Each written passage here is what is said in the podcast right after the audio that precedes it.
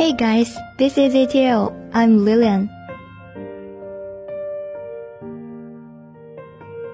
不知道各位小耳朵们最近有没有去看电影《我的姐姐》呀？Lilian 可是在影片上映初期就走进了电影院呢。《我的姐姐》在上映第二天便创下票房破亿的成绩，同时豆瓣开分七点四分，国产家庭影片再次让人眼前一亮。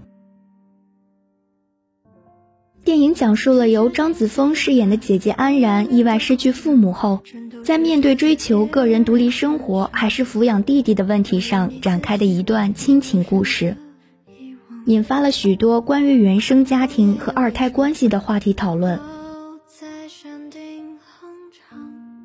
The film, putting spotlight on sibling relationship. Tells the story between a teenage girl and her younger brother after their parents died in a car crash. 影片中，张子枫饰演的姐姐安然说：“我的人生不是只有你。”弟弟回答：“我只有你了。”让人瞬间泪崩。有观众称，将口罩哭成了面膜，眼泪根本止不住。我也有一个弟弟，好多地方简直说到我心坎里去了。Unfortunately, the incident just unravels the tip of the iceberg. When the sister was young, her parents forged a fake medical certificate to prove that she was a disabled person in order to get a permission to have a second child, the son they were yearning for.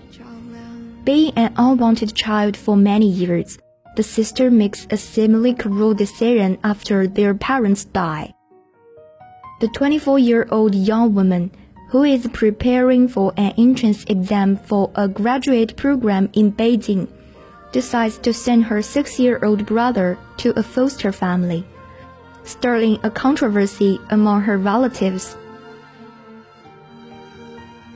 影片以开放式结尾结束，让观众猜测这位姐姐是否改变了主意。The views of netizens about it are also different with some saying the ending is a forced reconciliation, while others believe that women have no standard answer and should support each decision they make. 其实啊，我认为，无论最后姐姐安然的选择是什么，那都不是妥协，而是对弟弟的爱在召唤他。这种选择是源于对爱的渴望，对亲情的在意。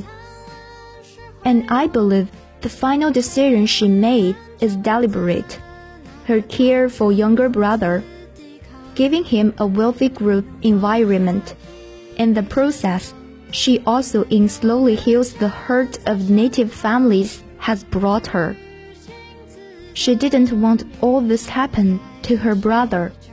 She may give up her dream, but she also can get another more precious wealth. 安然有权利选择到底要不要做一个姐姐。影片创作者没办法给所有面对这些难题的人一个准确的答案，只能告诉人们，亲情虽然斩不断，但是父母失衡的爱所产生的代价，不应该让子女搭上一辈子去弥补。最后啊，我想说，我们每一个人都很重要，不要活在别人的期待和要求中。